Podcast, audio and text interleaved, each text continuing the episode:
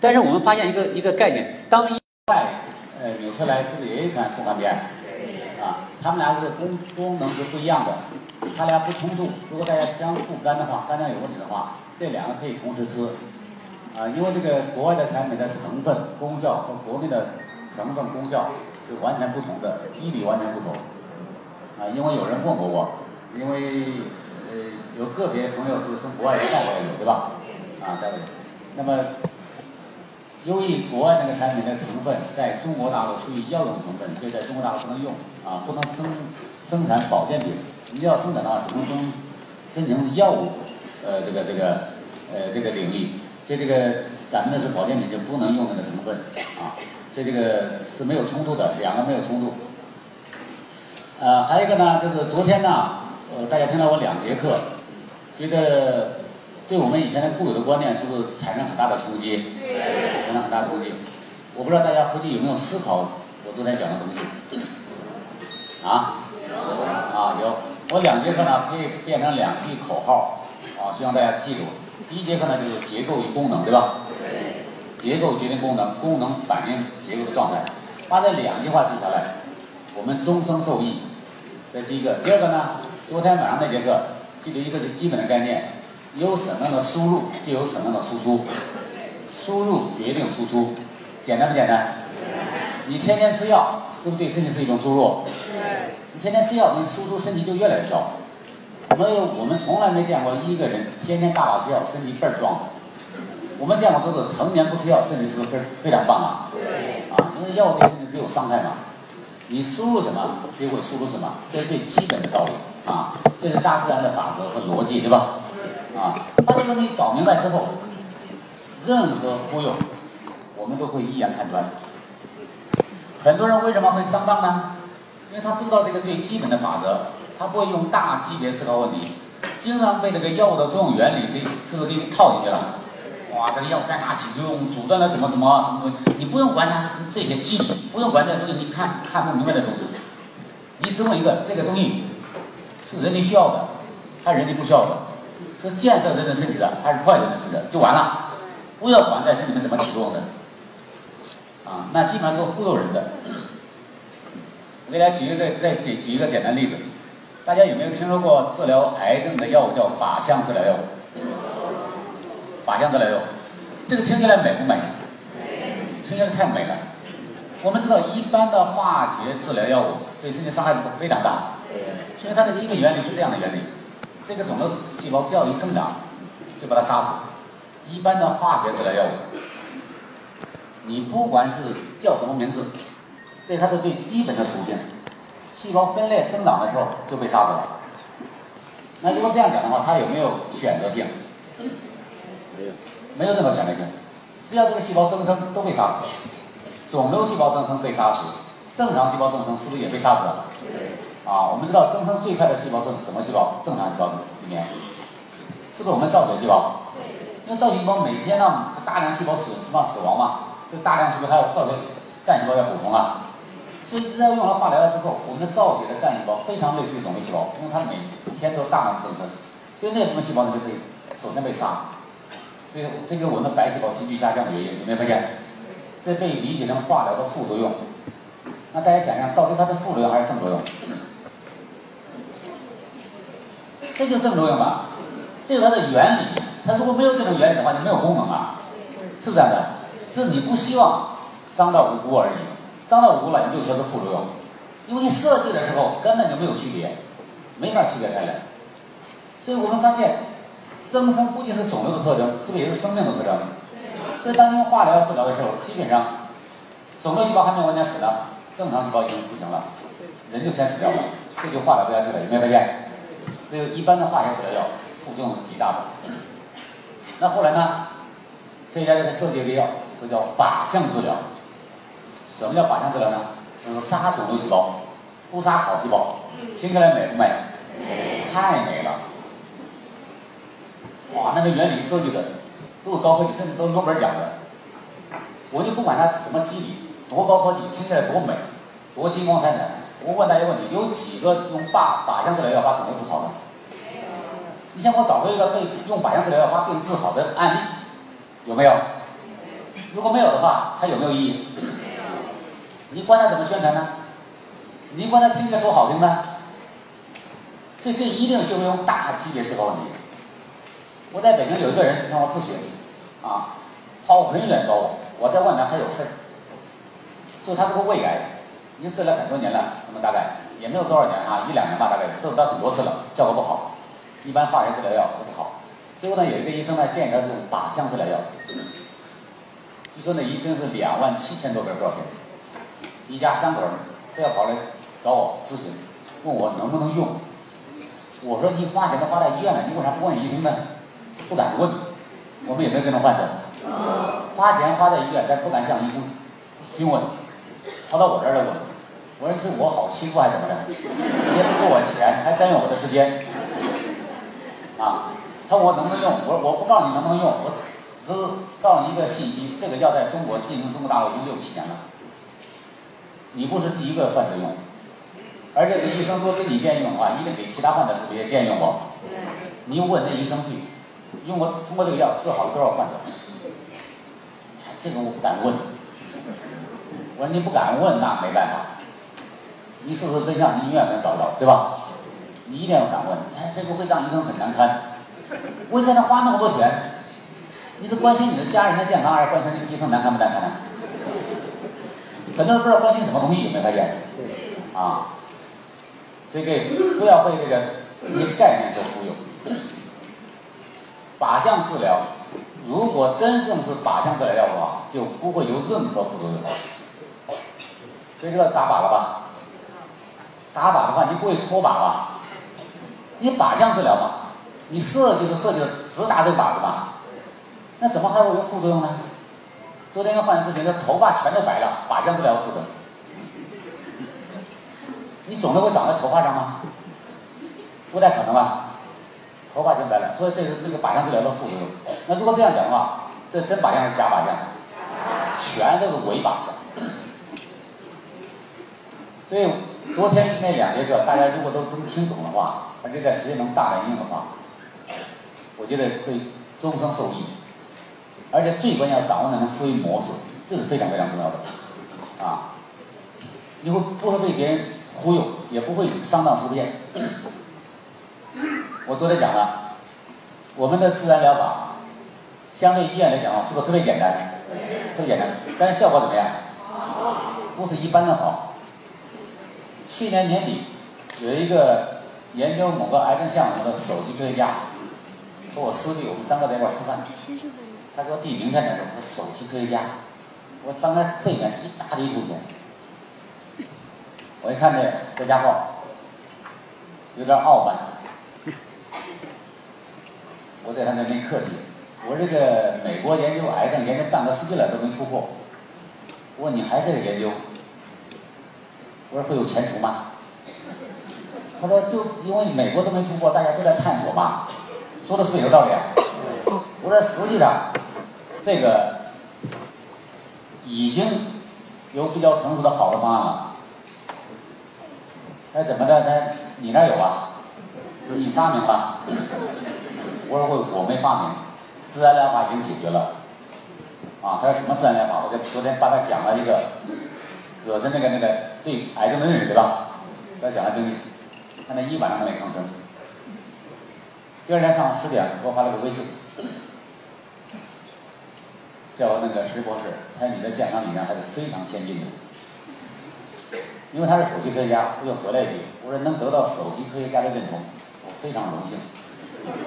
他就给我回来我一个，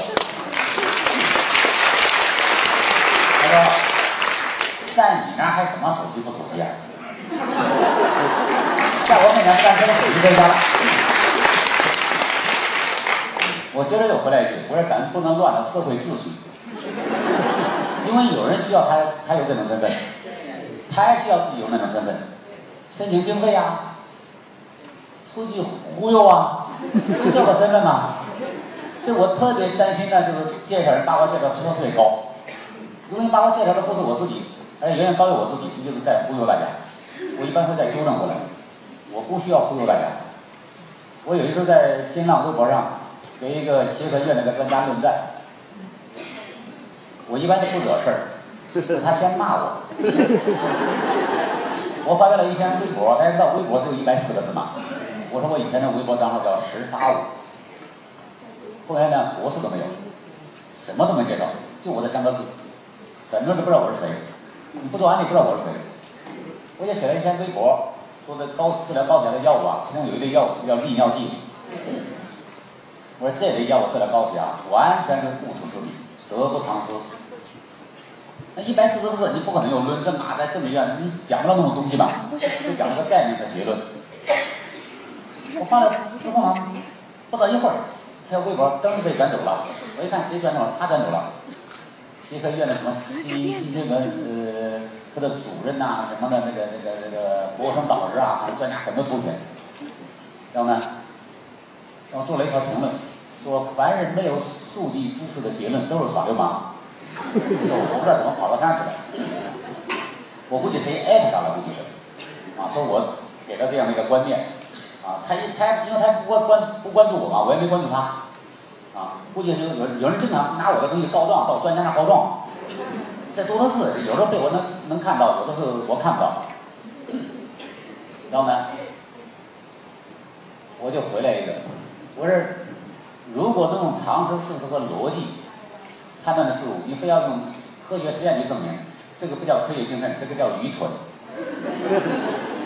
他接着就说我，他接着问我，他说这是治疗高血压的一线用药，这是专家共识。他说你凭什么说利尿剂治高血压没有用？我说我不管谁的共识，我也不管你是一线用药还是前线用药，我只问你一个问题。这个药有没有治好过高血压？我一问就问最核心的问题。他说高血压谁都治不好，到目前为止全世界都治不好。啊，我既然治不好，都治不好，为什么还要治疗高血压的专家？因为他叫他是心血管病的专家嘛。啊，他就不吭声了。哎，他那你牛叉怎么怎么样，就开始骂我。啊，开开始开始人身攻击了。对。很多这样讲不过就开始人身攻击。我接着问他一个问题，我说向你请教个问题，你告诉我高血压是病还是症？他高血压理论上是个症，实际上现在把高血压相关的一系列叭叭叭叭都叫高血压病。我说你不给我讲那么多，你只回答我一个问题：高血压是病还是症？那高血压是个症。我说既然高血压是症，症是病的表现，对吧？病是症的基础，那高血压的病在哪？半天不回答，我今天又追问一句，我说你能把高血压的病在哪找到的话？你才是真正的专家。我说我要不告诉你，你都不知道。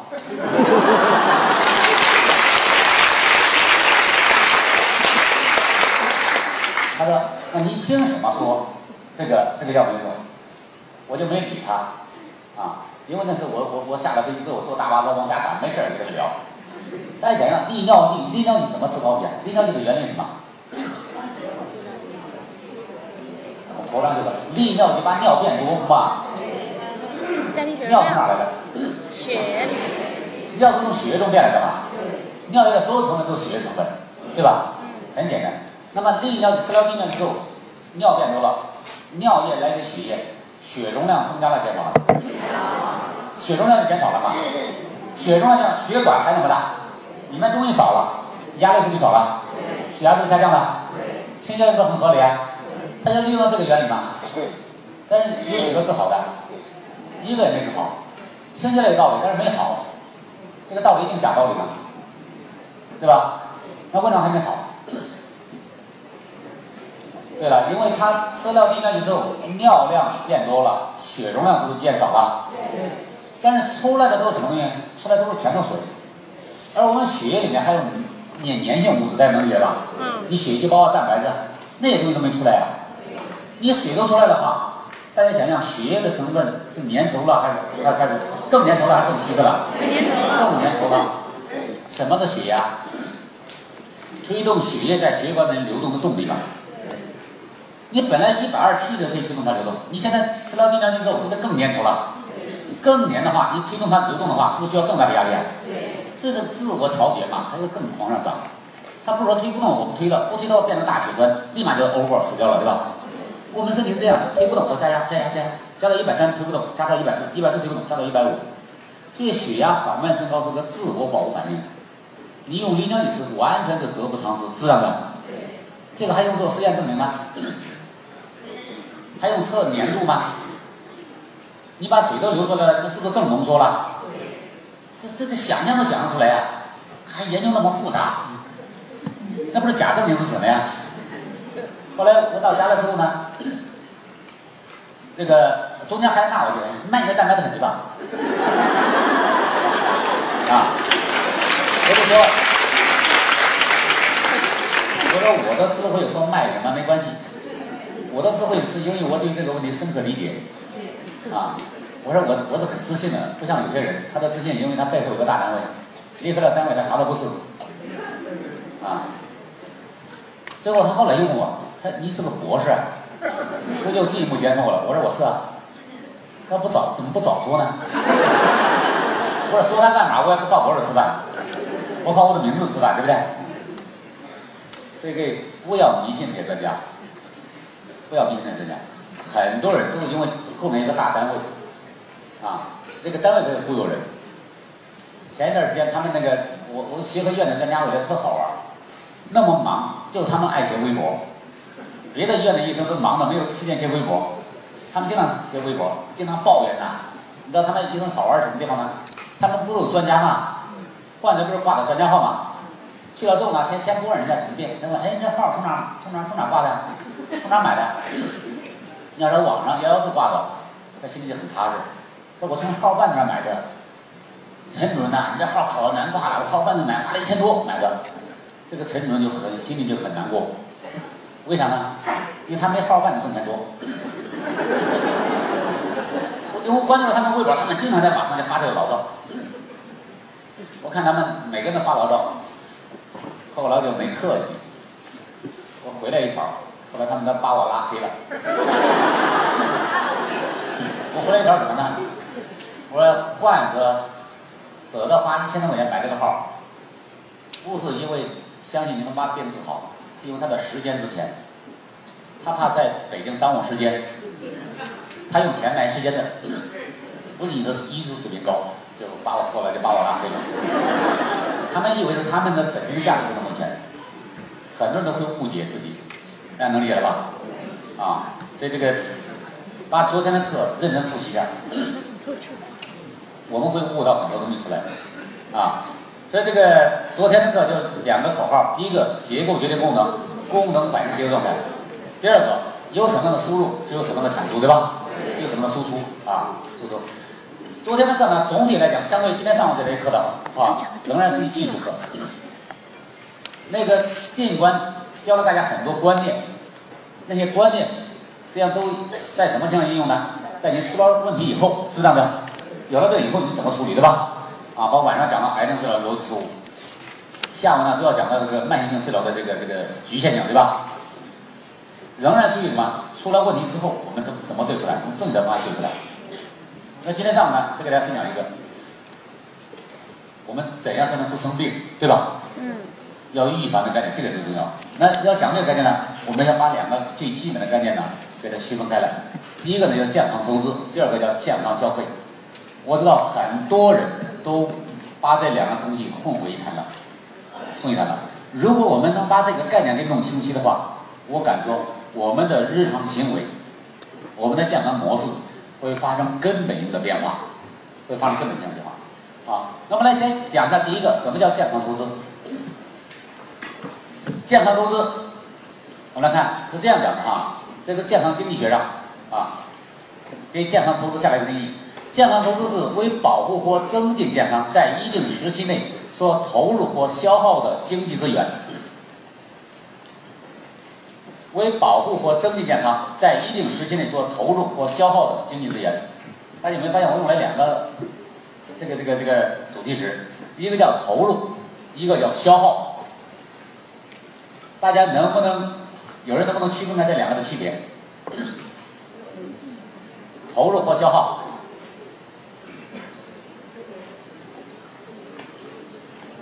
基本上都会把他们的混为一谈，有没有发现？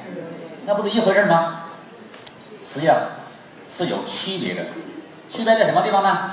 我们先看看什么叫投入，什么叫消耗。怎么投入呢？投入就投资，投资的目的是为了获得利益，是一种积累。我们都做家长，家长给孩子的教育是不是一种投入？孩子到大学毕业甚至还没挣钱，有没有发现？我们一直在这身上是不是花钱的？是投入。那为什么我们干这种买卖呢？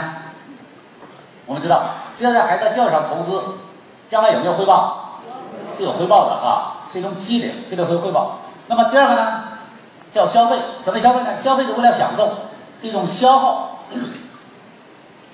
比如说，说孩子，一个孩子买一身名牌，这叫投资还是消耗？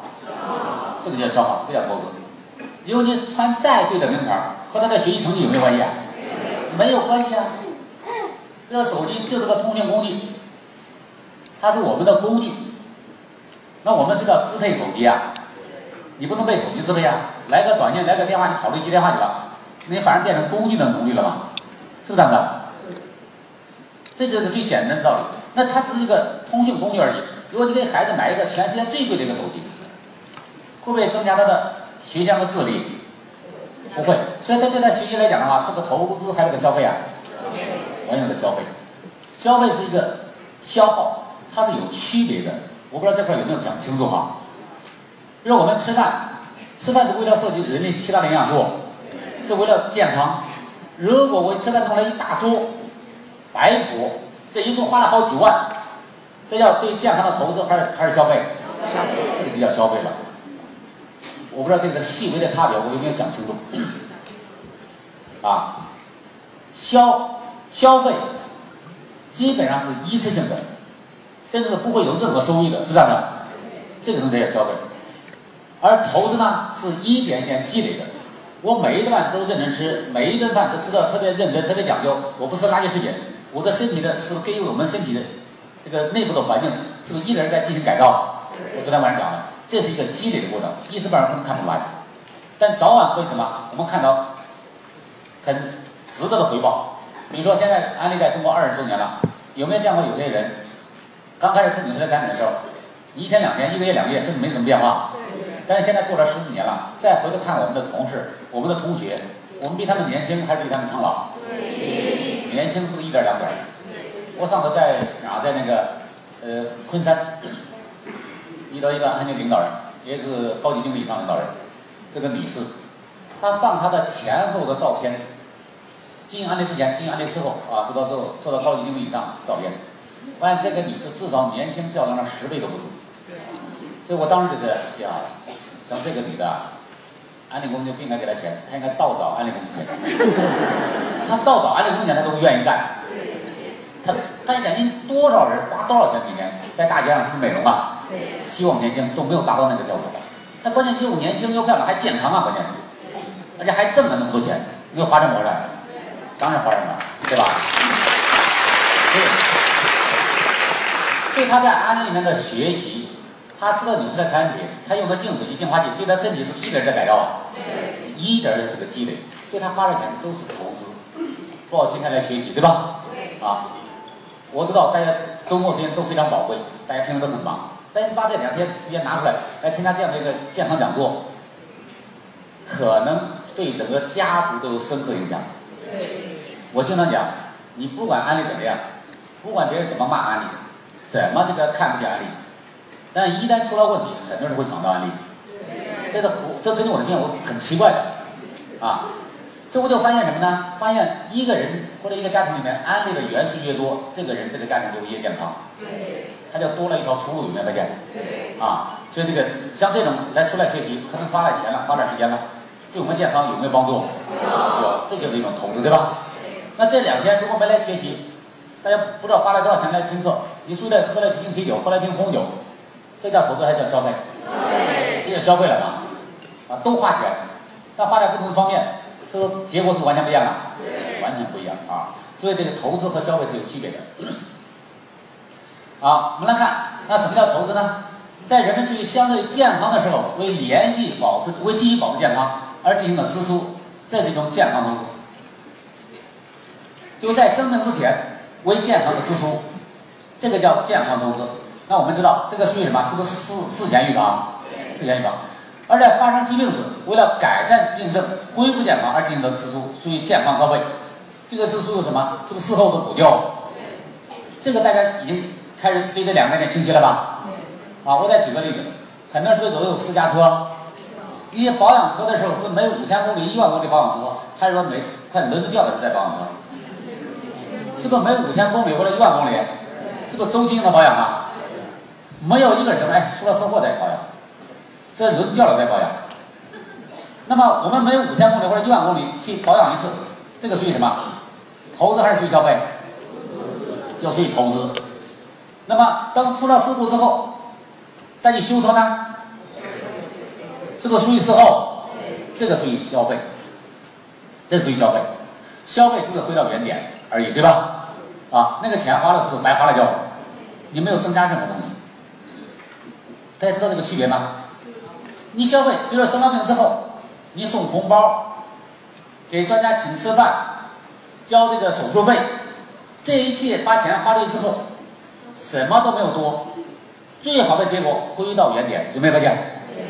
但是如果在事前投资呢，又会多出来很多东西，比如说你的生活品质提高，你的寿命的延长，你少了很多痛苦，这是不是多了很多东西啊？对。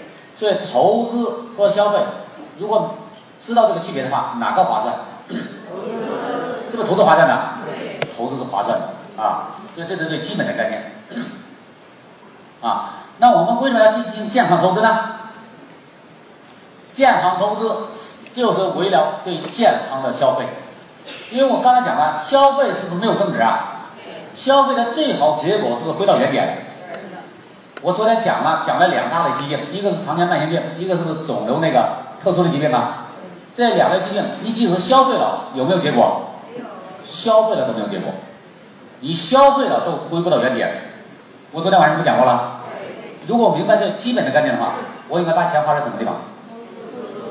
你当然花在投资上了嘛，这是个最起码的逻辑嘛。现在说理解健康不理解健康，你光理解最基本的投资概念，你找一个搞投资的人，他把他基本概念搞清楚之后，这钱花在什么地方啊？一定花在事前的预防上嘛，对吧？因为事后弥补最好的结果是回到原点嘛，回到原点什么都没增加，对吧？而且对中国目前来讲，不仅中国全界治疗慢性病的策略来讲的话，你是花了钱了都回不到原点，花钱都白花，甚至花钱把人弄死了都有的。你想把钱花在事后弥补的话，愚蠢不愚蠢？光从投资的角度来讲是极其愚蠢的行为。所以可以知道，我们为什么要没病的时候吃纽崔莱浆不充剂了吗？知道为什么要用净化器、净水器了吗？干锅都是对健康进行投资。为什么要做投资？我只要投资这些东西，我将来健康消费的频率就低了很多，对吧？我健康消费的可能性是不是少了很多？啊，因为那个那个消费没有意义嘛。甚至消费的越多，是不是死的越快？最好是回到原点，最差是消费的越多，死的越快。我干嘛把钱花在那个环节消费呢？这从投资角度是非常愚蠢的投资行为吧，对吧？啊，这是不理性的投资行为。我这个我不知道讲清楚了没有？是这样的啊，所以为什么健康投资？为了降低健康消费啊，为了减少健康消费或者没有健康消费。一个人一生如果没有健康消费，是不是更好啊？就更好了嘛。但是我们发现我们身边人都都怎么干的呢？刚好相反。他挣钱，他在健康投资上舍不得花一分钱，他钱就能干啥呀？将来万一有病了，我还得到医院交医疗费呢，我得看病用呢。他在医生挣钱的为了什么用呢？医生挣钱都是为了健康消费，这个大家不太容易理解。我仍然用那个保养车的例子来理解。我们来看，如果是这样行为，大家一准不一准？我买了这辆车之后啊，从来不保养，从来不换机油，不换刹车片。我就等着刹车车冲出高速公路了，掉到山沟里面，我再修它。如果这样干的话，愚蠢不愚蠢？你就发现极其愚蠢。但一放到人身上，就开始犯糊涂了，有没发现？可以想想，我们的人不比那辆车重要的多得多吗？啊，前一段时间在在网络上啊，朋友圈里面传那个那个那个那个纠结的问题。老婆和妈都掉水里边，救谁呀？这个是不是是不是很纠结呀？对。啊，这个纠结，说纠结的不用晚了吧，咱换一个方法，一辆车和你老妈掉到水里，救谁呀？都救老妈，这个是没有没有没有没有任何这个这个犹豫的，对吧？这个就不再纠结了。接着人家又问了一个问题，那你保养车保养频率高，还保养你老妈保养频率高？还有没有？人是说的是一套，做的是另一套，基本都这个样子。这就是个观念问题，对吧？这就是个观念问题啊。所以如果明白这个最基本的概念的话，我们知道，在健康上投资的每一分钱都是有价值的。你投资的每一分钱都会相应降低了健康的消费，对吧？啊，健康，包括今天来听课也花了钱，但值不值？是啊，我不管对你的生命有什么影响。至少你听了一个输入和输出的关系之后，再吃的每一顿饭，喝的每一口水，这个水安全不安全，对吧？这个饭安全不安全？至少有个概念，是不是提醒我们的？少吃点肉，少在外面就餐，外面那个食物天天太多了，没准都是地沟油，对吧？尽量回家吃饭。这对我们的行为，大家没有发现是不是一直在改善呢？抽烟对人来讲是个输入啊，这个输入有害的还是有健康的？有害的，你可能就你的抽烟的行为就发生变化了。你可能不是今天立马就戒烟，抽烟的频率是不是降低了很多，少了很多？喝酒呢，一喝酒端点酒的时候，嗯，这是个输入，这输入健康的还是有害的？我们都会想一想，对吧？都会想一想吧。所以你看，这种学习的投资有没有回报？是有回报，我们身体就逐渐变在发生变化啊。所以这个我们为什么要进行健康投资？仅仅是为了降低健康消费而已，就这么简单啊，就这么简单。因为消费是白消费了嘛。它没有意义嘛，花的钱没有意义，我干嘛把钱花在那个环节上呢？啊，甚至越花钱的越多，死的越快，那不是我一辈子挣钱不是找死吗？对不对啊？那个活的是不是太冤枉了就？啊，而且太太太窝囊了啊。这是那么，如果不在健康投资，这个人是不是容易生病？就是生病啊，生病呢会带来很大的负担。什么负担呢？我知道大家最熟悉的负担是经济负担。先要什么负担？就是生活质量的恶化，痛苦，有没有人痛苦欲生的？太多这种人了，像自杀，连自杀的能力都没有，然后生命里面那些损失啊，这都是。还有经济负担呢？大家最熟悉的经济负担，在经济负担里面，大家最熟悉的是直接的经济负担。总的这个，什么是直接经济负担呢？就这个经济负担是可以量化的，比如说这个药多少钱一盒？啊，每天吃几片，它的成本多少，是不是可以算得出来？住院一次花多少钱？这个手术花多少钱？这东西被量化了，检查一次做一次 CT 多少钱？这个量化的指标，这是绝大部分脑海里面经济负担都这个，叫直接的经济负担。实际上，一个人有了病之后，还会带来间接的经济负担。什么间接经济负担呢？包括患者因病损失的工作时间，因病而降低的工作能力。引起的经济损失，因病而引起的过早死亡损失的工作时间，陪护人员亲友损失的工作时间，这个叫做隐形的开支，啊，我给大家举一个最简单例子，大家有没有见过，有一个家庭有一个人因病卧床不起，得多少人照顾他？你家里有几个人？几个人的轮流照顾他？一个人有了病之后，会把全家都拖垮，有没有发现？全家拖垮。所以这是我经常强调的一个最基本的概念，健康是一种责任。什么意思呢？就一个人一旦失去健康，就变成家庭负担。所以为了降低我们自己的负担，我们要保护家人健康，对吧？那反过来讲，为了减少我们子女的负担，我们家庭其他成员负担，我们自己要不要健康？要，都要健康。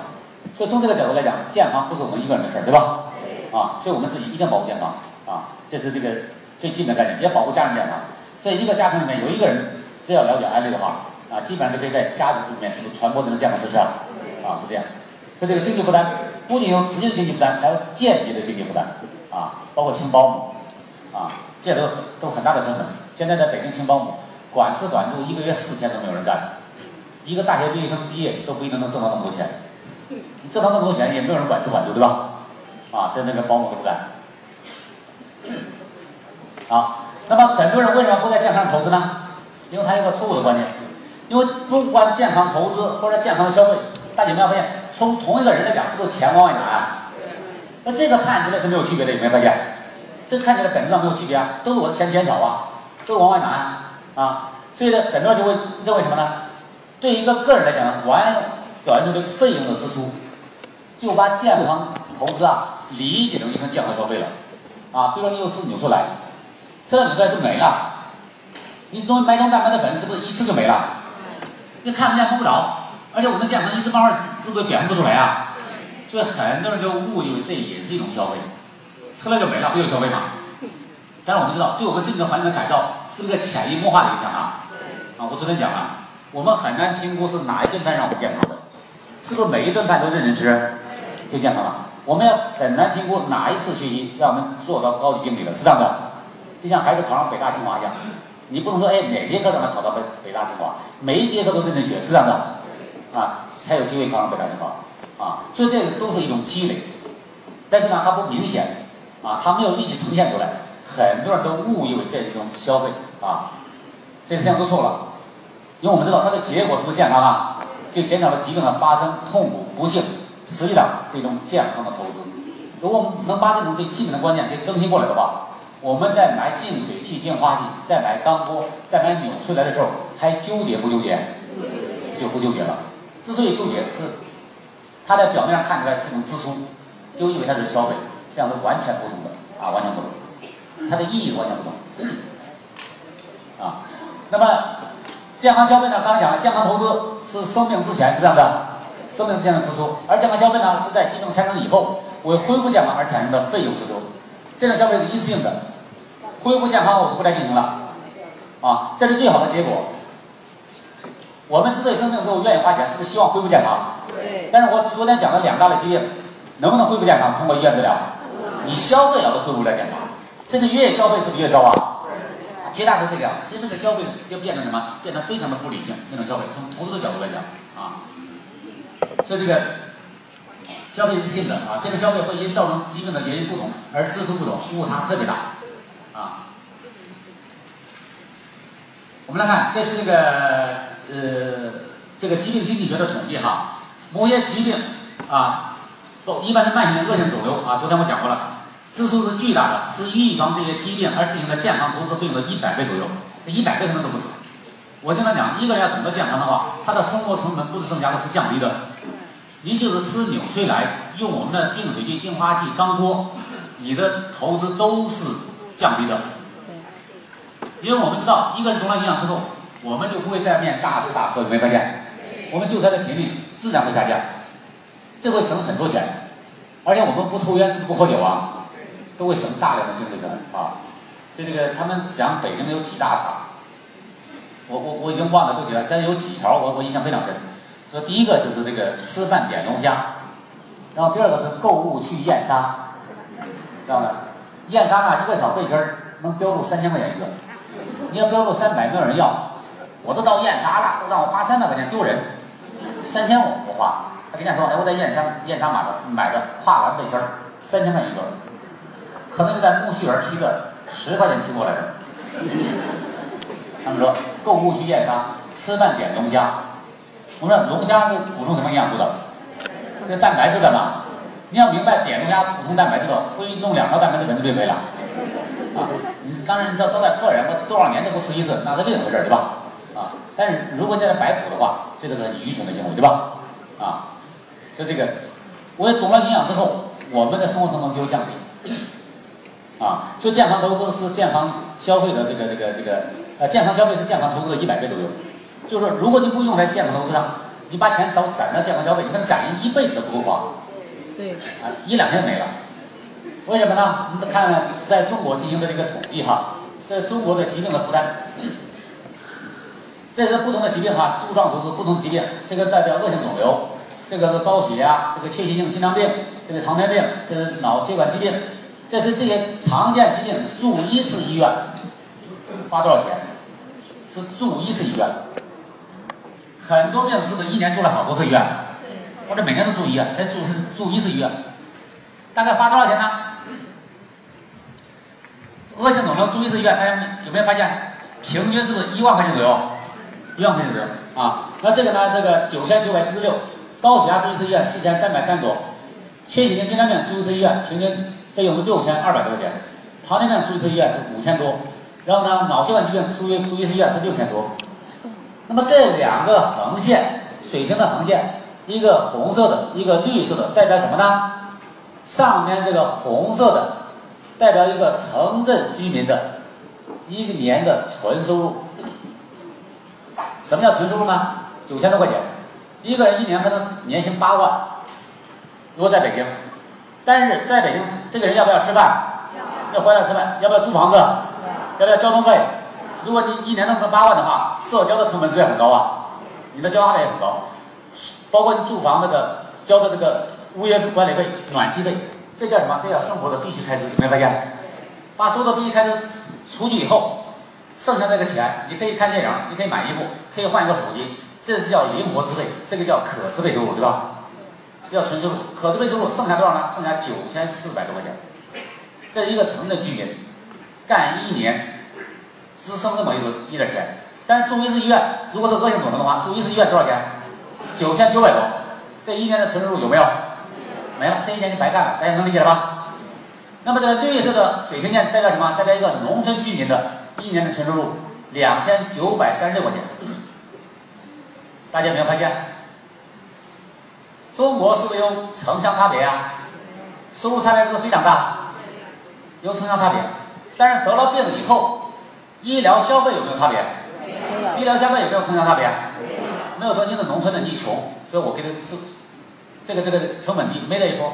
医疗消费的成本是一模一样的，城里人挣钱比农村高很多，但是患病了以后，医疗消费的成本是一模一样。换句话说。谁更病不起？越穷越病不起。所以大家在朋友圈里面有没有见过有观念的人？那农村人都装净水去了，装净水。为什么？因为他要病的话更病不起。住一次医院，大家明白？住他一年的纯收入才两千多块钱，这住一次医院九千九百多一万块钱，相当于他三年的纯收入还有没有？就没了，就打了水漂了。前前上上周啊。我跟那个中国扶贫办的一个处长，信息处的处长，我们在一块吃饭。他说：“中国现在贫困人口有七千万，这个公开数据，政府的数据。七千万意味着什么呢？意味着每二十个人里面就有一个穷人。但那个穷呢，这不是完全吃不上饭的啊。这个我们知道，不同地区的贫困标准是不一样的。你在北京一个月如果挣一千的话，可能只能睡大街，能理解了吧？因为只要租一张床，差不多就得七百块钱。”但如果一个月挣一千块钱放在兰州农村，这些家庭是要富裕家庭，啊，所以这个贫困的标准是每个地区不一样。所以这个总体来讲的话，中国有七千万贫困人口。那经过调查，在七千万人贫困人口里面，其中百分之四十三都是因病返贫的，就是因为生病，生病之后呢，把这个家庭拖垮了，拖垮了。所以大家没发现这个疾病的负担重不重？非常非常重。对一个农村来讲的话，高血压住院住不起。心脏病住院住不起，糖尿病住院住不起，脑血管疾病住院住不起。如果想住的话，也可以就借钱，把医生的积蓄全部搭进去，有没有发现？啊，所以你说，如果你觉得你是个穷人的话，你要不要健康投资？你更应该健康投资，因为健康消费你消费不起，消费不起的话，把家庭拖入无底的深渊，就会变成变成代际贫困，就老一代穷，下一代还穷，把下一代。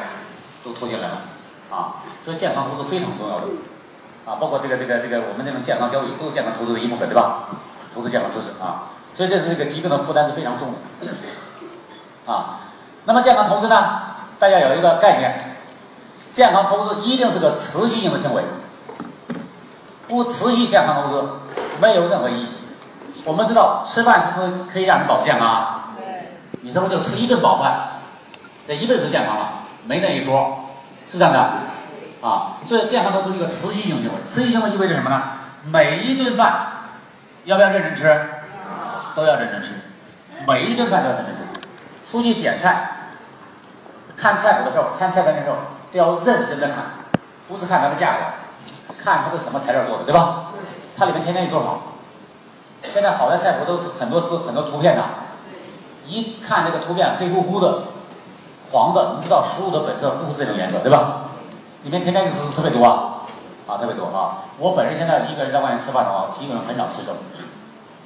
别人要招待我有肉的话，我也能吃。我尝尝，很少吃肉。我住五星饭店，那么多东西，像那香肠啊、火腿啊，我看都不看。我吃什么？吃紫薯，我吃玉米，吃燕麦片儿，吃点水果，喝点酸奶，顶多就吃这些东西。所以各位记住，吃饭是为了保持健康，不是占别人的便宜啊，尤其是吃别人的自助餐啊。这都是因为健康的知识在指导我们的行为，没有发现？啊，这个很重要。他们在北京开玩笑说，吃自助餐应该怎么吃啊？扶墙进，扶墙出。饿得走不动了再吃自助餐，这样的话就把钱赚回来了。如果都像我们那样，厂家、商家全倒闭了，就没有人给我们提供服务了，有没有发现？你得让人家有利润，对不对？他方便了我们嘛，啊，所以可以记得哈，它这个持续性行为，在家吃饭每一顿饭要讲究，出去吃饭每一顿饭都要讲究，把这个概念根深蒂固啊。像我们的水都要随身带着，我觉得我们安人最讲究，啊，很多人说我们穷讲究，我说那人根本不懂健康。现在我们出差，看领导人招待我们啥？招待我们空气，招待我们水。最最热烈的掌声，有请直播室闪亮登场。